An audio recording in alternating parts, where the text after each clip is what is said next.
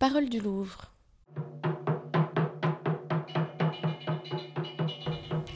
Phonomaton au Louvre avec Jennifer Douzenel. Vous réalisez des films que vous avez longtemps été chercher au bout du monde, que vous cueillez aujourd'hui, souvent, dans votre quotidien.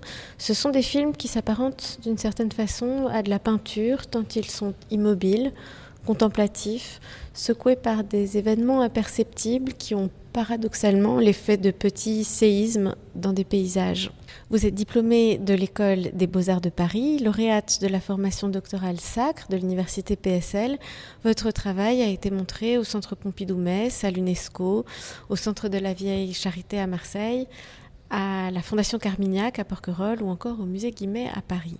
Pour commencer, à quand remontent vos premières visites au Louvre Oh là là, ma première euh, visite au Louvre, je dois avoir 12 ans.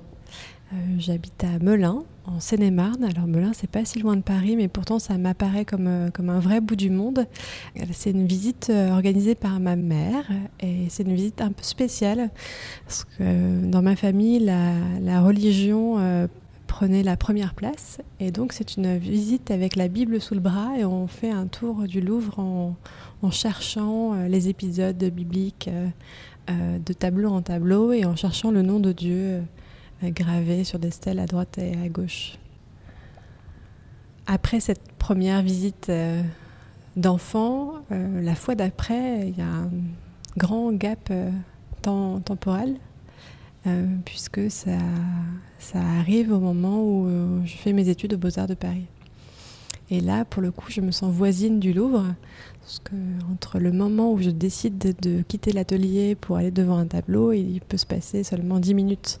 Donc c'est un espèce de comme ça de ratio euh, assez euh, confortable d'optimisation entre l'effort et la récompense euh, d'être devant quelque chose qui qui m'excite, me rassure, m'interroge et j'ai l'impression d'être devant des des doutes arrêtés, des résolutions de questions dans les tableaux, dans les œuvres. Alors pour notre promenade aujourd'hui, vous avez fait un choix très particulier qui est celui d'une salle. D'une salle un peu à part dans le musée qui est réservée à la collection Hélène et Victor Lyon. C'est une forme de double pas de côté, d'abord par la chronologie, puisque la plupart de ces œuvres se trouvent situées à la fin du 19e siècle, une exposition qui est plutôt présente au musée d'Orsay. Un autre pas de côté aussi, les donateurs avaient demandé que ces œuvres ne bougent pas du Louvre. Donc quand le musée d'Orsay a été créé, les œuvres de cette collection sont restées au musée du Louvre. C'est un endroit avec lequel vous êtes particulièrement familière? Alors je crois que j'aime autant les œuvres de cette salle que la façon dont elles sont agencées entre elles, euh, que l'endroit de ce, musée.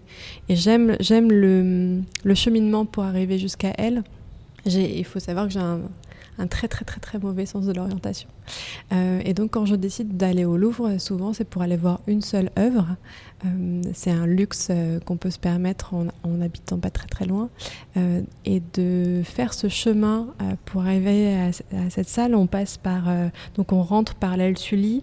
On monte, on monte les, deux escaliers jusqu'au au second étage et on passe devant les coraux, euh, les deux la croix que j'aime pas beaucoup, qui me font sursauter à chaque fois, euh, les ingres, euh, les fragonards, je préfère les petits aux grands, les chardins où là je préfère les grands aux petits.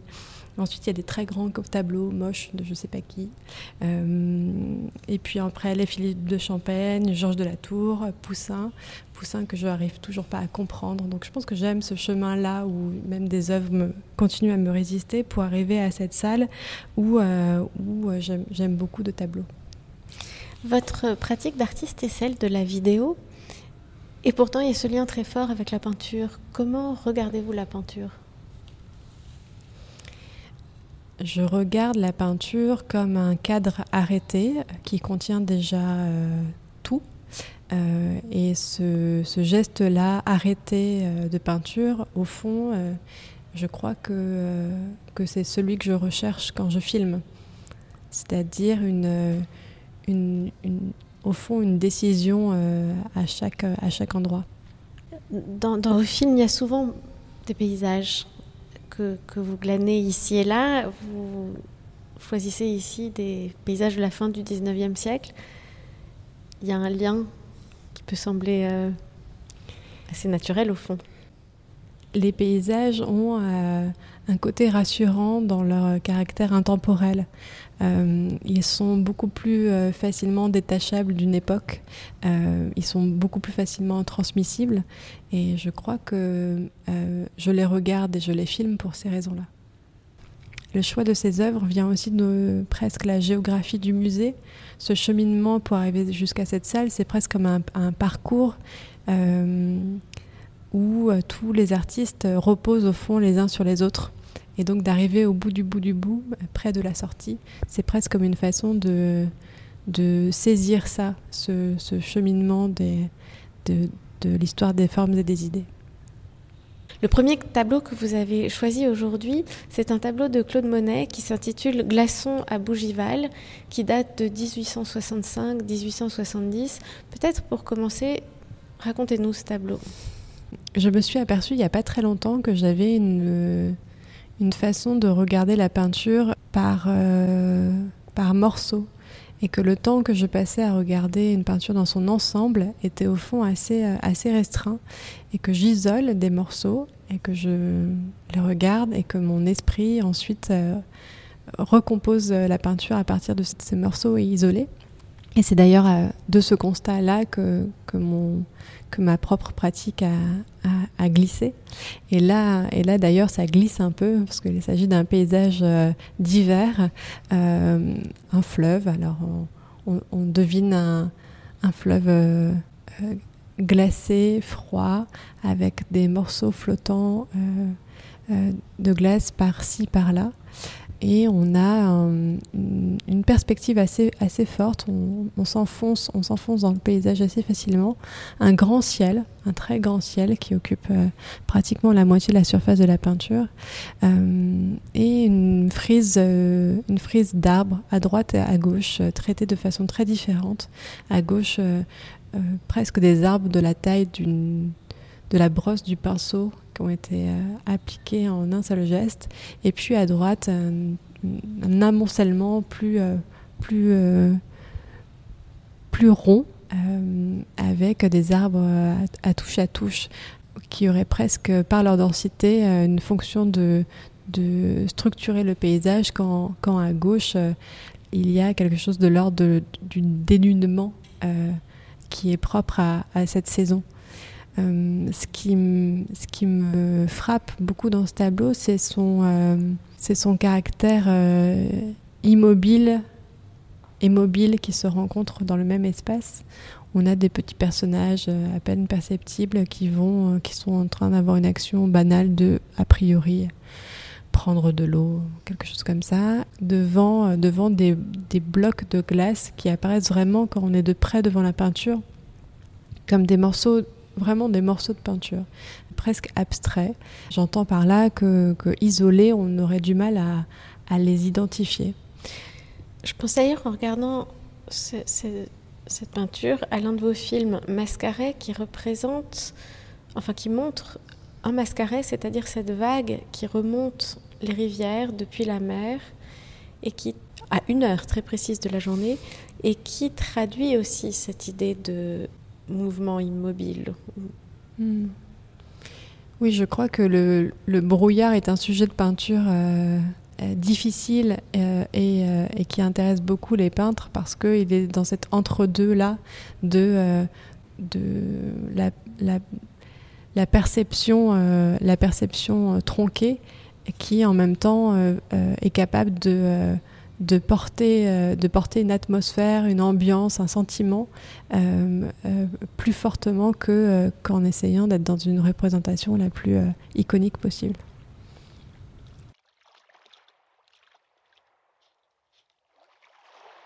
Le deuxième tableau que vous avez choisi se trouve sur le même mur, un peu plus loin.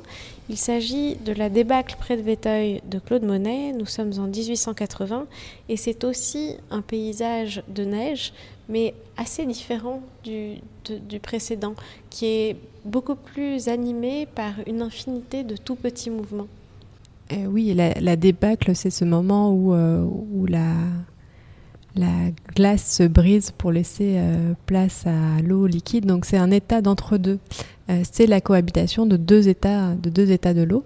Et on sent ça, on sent l'agitation même de la surface de l'eau euh, qui, vient, euh, qui vient être appuyée par une facture là de l'œuvre assez différente par rapport au premier tableau où on a une touche beaucoup plus euh, prononcée, une écriture plus prononcée, mais aussi un, amoncellement de, de, matière peinture beaucoup plus marqué et ça vient, ça vient agiter, agiter la surface, ça vient lui donner de la profondeur et une, écriture beaucoup plus, j'allais dire austère en tout cas, euh, ce tableau, encore plus que le premier décrit, euh, est un tableau assez annonciateur au fond de ce qu'on connaît très bien de Monet, euh, qui, sont, les, les, les, les nénuphars. Que ces choses flottantes sur l'eau ne sont pas sans rappeler ce qu'on va connaître de lui euh, par la suite, avec, euh, avec même ces arbres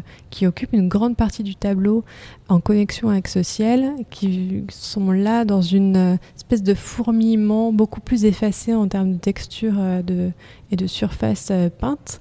On est plus dans l'écriture presque avec des, des traits, des traits brouillé euh, et ça crée une, certaine vibration euh, au fond dans le tableau avec des, euh, des reflets sur cette surface d'eau qui vont être coupés par la présence des blocs qui ont cédé. Au fond, ces commentaires que l'on fait, enfin, c'est, cette manière de regarder la peinture, est-ce qu'elle peut se traduire dans le langage de la vidéo, de l'image en mouvement? Ces effets de matière, ces effets de brillance, ces effets de reflet qui sont très présents aussi dans votre travail. Oui, oui c'est vrai que euh, à force d'avoir regardé beaucoup, beaucoup la peinture et cette peinture, ce genre de peinture, euh, c'est vrai que je suis devenue attentive à, ce que me permettait mon outil caméra en termes de captation et je suis très attentive à, euh, la capacité que, peuvent avoir, que peut avoir le réel en termes de de surface et de renvoi de lumière. Donc j'ai, je, fais souvent appel au reflet, parce que c'est très pratique pour avoir des profondeurs, mais aussi au, caractère gras, sec des surfaces. Et dans la composition même, euh, je suis assez attentive à ça, comment est-ce que ça se joue et comment ça se compose. Est-ce que vous regardez toujours la peinture avec la Bible? Alors non, j'ai lâché la Bible. J'ai lâché les livres aussi, je crois. Donc, je regarde pas la peinture avec euh, les livres d'histoire. Je la regarde avec, euh, avec mes tempêtes émotionnelles.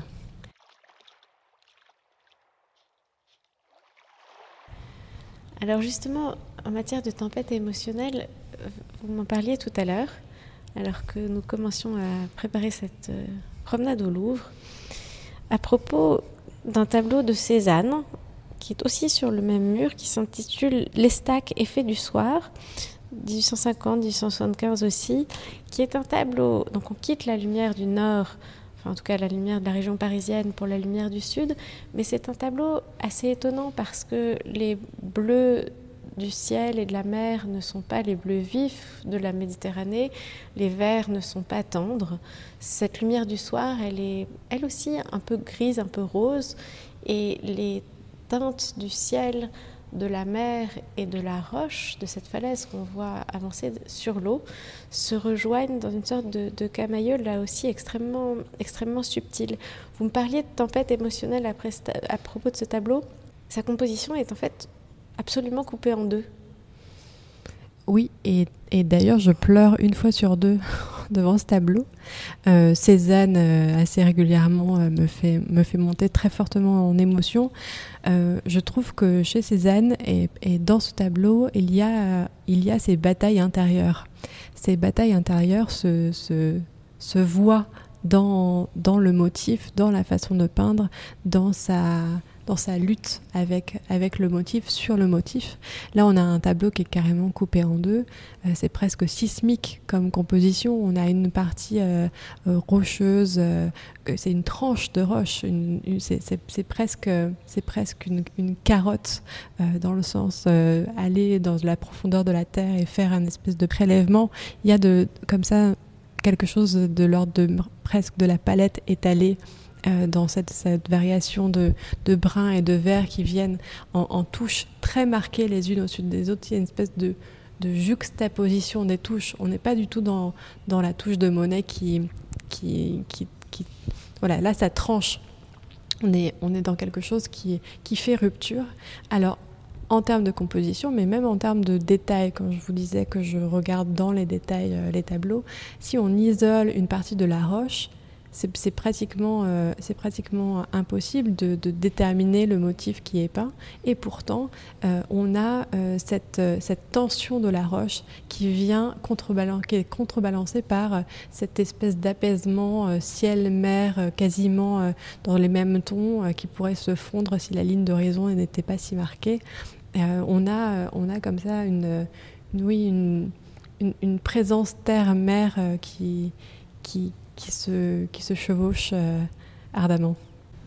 Au fond, c'est un tableau qui est, euh, enfin, qui est composé de plusieurs blocs dont la composition n'est pas du tout éparpillée. Il y a quelque chose de, presque un peu brutal, en fait, dans l'irruption de cette euh, falaise qui arrive jusqu'au milieu de la composition. Oui, elle vient à nous, elle, s'impose. Et d'ailleurs, si on prend du recul pour, pour, voir, euh, pour voir ce tableau, je trouve c'est très intéressant de regarder les tableaux de près et de loin. Et c'est la, trace des grands maîtres quand ils sont capables de, nous fournir des informations euh, euh, avec des distances différentes. Je trouve ça très, révélateur du génie. Et chez Cézanne, il y a ce, cette présence frontale, forte, au fond, cette roche, elle est presque comme une surface plane. On ne sent pas, on ne sent pas son, son, son volume. C'est vraiment des exercices de peinture. Chez Cézanne, il y a une façon de peindre pour peindre qu'on ne retrouve pas chez d'autres. Et donc la façon dont il va traiter cette surface rocheuse, c'est un prétexte. Le paysage est un prétexte pour peindre. Au fond, dans ces grilles, avec cette palette de, gris, vert, brun, avec cette touche qui ressemble déjà presque à, des petits cubes, il y a un tableau qui apparaît dans une sorte de, crudité, sans séduction. Hmm. Oui, c'est d'autant plus marqué euh, avec les arbres parce qu'il aurait pu se permettre une petite coquetterie euh, euh, végétale plus, plus, plus douce. et pourtant, les, masses végétales des arbres sont vraiment traitées de la même façon que la roche. Donc on est vraiment en... Parce que ces arbres sont sur la partie roche, donc ils sont traités de la même façon.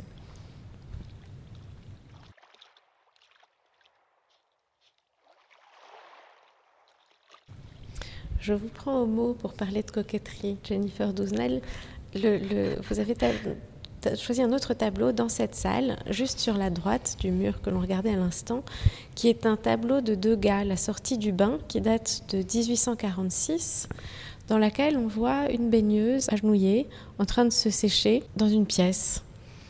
Derrière elle, il y a le tub, à côté d'elle, il y a un fauteuil jaune. Oui, derrière elle, il y a cette baignoire qui, euh, qui après avoir regardé les monnaies, avoir regardé Cézanne, fait, apparaît presque comme un ciel. Je crois profondément qu'on ne, qu'on ne, qu'on ne regarde pas la peinture euh, sans le contexte. Donc euh, voir cette peinture à, côté, à côté de celle décrite ici au Louvre, ça, ça, ça l'apporte à un endroit. Et cet endroit, c'est, au fond, c'est presque un paysage euh, intérieur qui se découpe avec cette figure qui est une figure euh, en action, parce qu'on reconnaît ça chez Degas, il, est, il aime ça, il aime les, corps en action, mais, mais dans, une, dans une position là, euh, entre deux, proche du, modèle académique, mais qui, est, qui, ne, qui résiste à ça en étant en étant euh, dépourvu de visage, de figure. Là, Degas se sert du pastel euh, pour, euh, pour ses qualités et ses défauts. Et avec ses qualités et ses défauts, il vient travailler des textures qui enveloppent ce corps et qui, et qui lui, lui rendent une, une, enfin, qui, qui, lui donnent une surface au fond assez, assez striée, assez, assez marquée. On n'est pas dans la, pas dans la représentation la plus fidèle du, de, de la peau.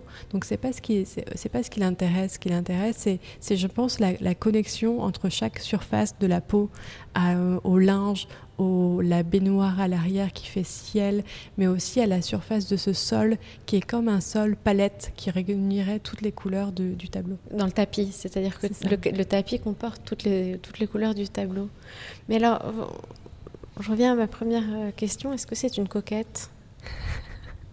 Euh, Parce que, en fait, derrière elle, il y a ce petit élément ces deux petits éléments, il y a une sorte de petit soulier, probablement une sorte de mule violette qui a l'air très élégante.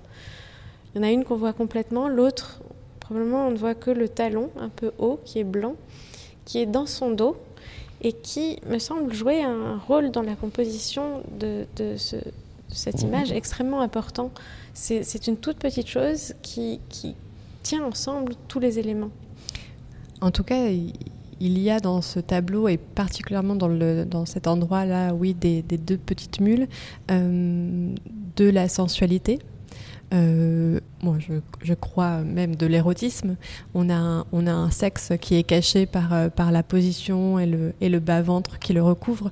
Et d'un coup, d'avoir cette cavité chaussure à l'arrière, elle sert, ces, souliers servent à la composition parce que si on fait l'exercice de avec le doigt là, de cacher cette partie-là, on se retrouve avec une composition euh, vraiment déséquilibrée, un corps qui partirait vers l'avant. Mais la présence de ces chaussures, je pense, est aussi une, euh, oui, une, orientation euh, érotique du tableau.